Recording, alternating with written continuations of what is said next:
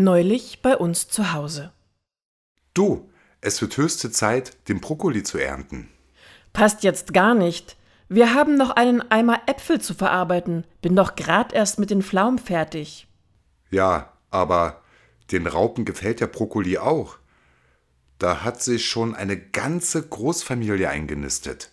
Dann hättest du am Wochenende nicht in die Pilze gehen dürfen. Die trocknen auch noch tagelang bei uns im Wohnzimmer rum. Und die Nachbarn scharren schon mit den Hufen, wann wir endlich den Sanddorn von ihnen nehmen.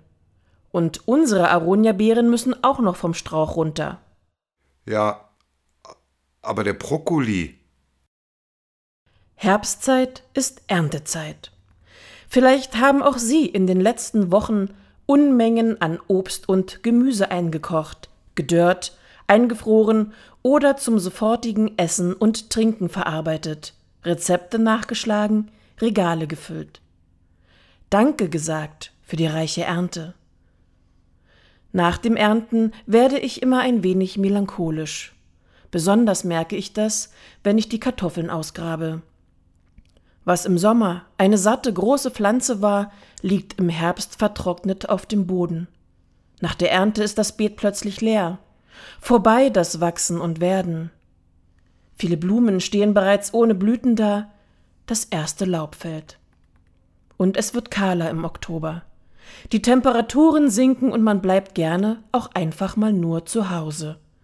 Macht es sich mit einem Buch oder einer Fernsehserie gemütlich auf dem Sofa trinkt heiß statt Kaltgetränke und zündet Kerzen an.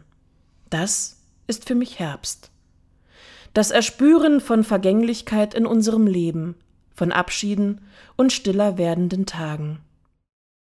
In der Klosterfelder Freitagsandacht wurde dieser Tage an Menschen gedacht, die in der kalten Jahreszeit ohne Zuhause dastehen. Das fand ich sehr berührend, und darauf will ich mich nun besinnen mich von der Melancholie des Herbstes nicht unterkriegen lassen und meinen Blick auf jene richten, die in dieser Jahreszeit mehr als sonst unsere Hilfe brauchen. Die Berliner Stadtmission sucht gerade Übergangsjacken in allen Größen, Pullover, Jogginghosen, Socken und Unterwäsche für Frauen und Männer. Darüber hinaus auch Hygieneartikel, Gürtel und die wirklich sehr robusten IKEA-Taschen. Ich nehme mir vor, in den Herbstferien zum Hauptbahnhof zu fahren. In der Nähe hat die Stadtmission ihren Sitz. In meinem Gepäck dann warme, neue Socken, Pullover und Hygieneartikel, die ich gerne spenden möchte. Jetzt aber werde ich noch schnell den Brokkoli ernten. Haben Sie eine gute und behütete neue Woche.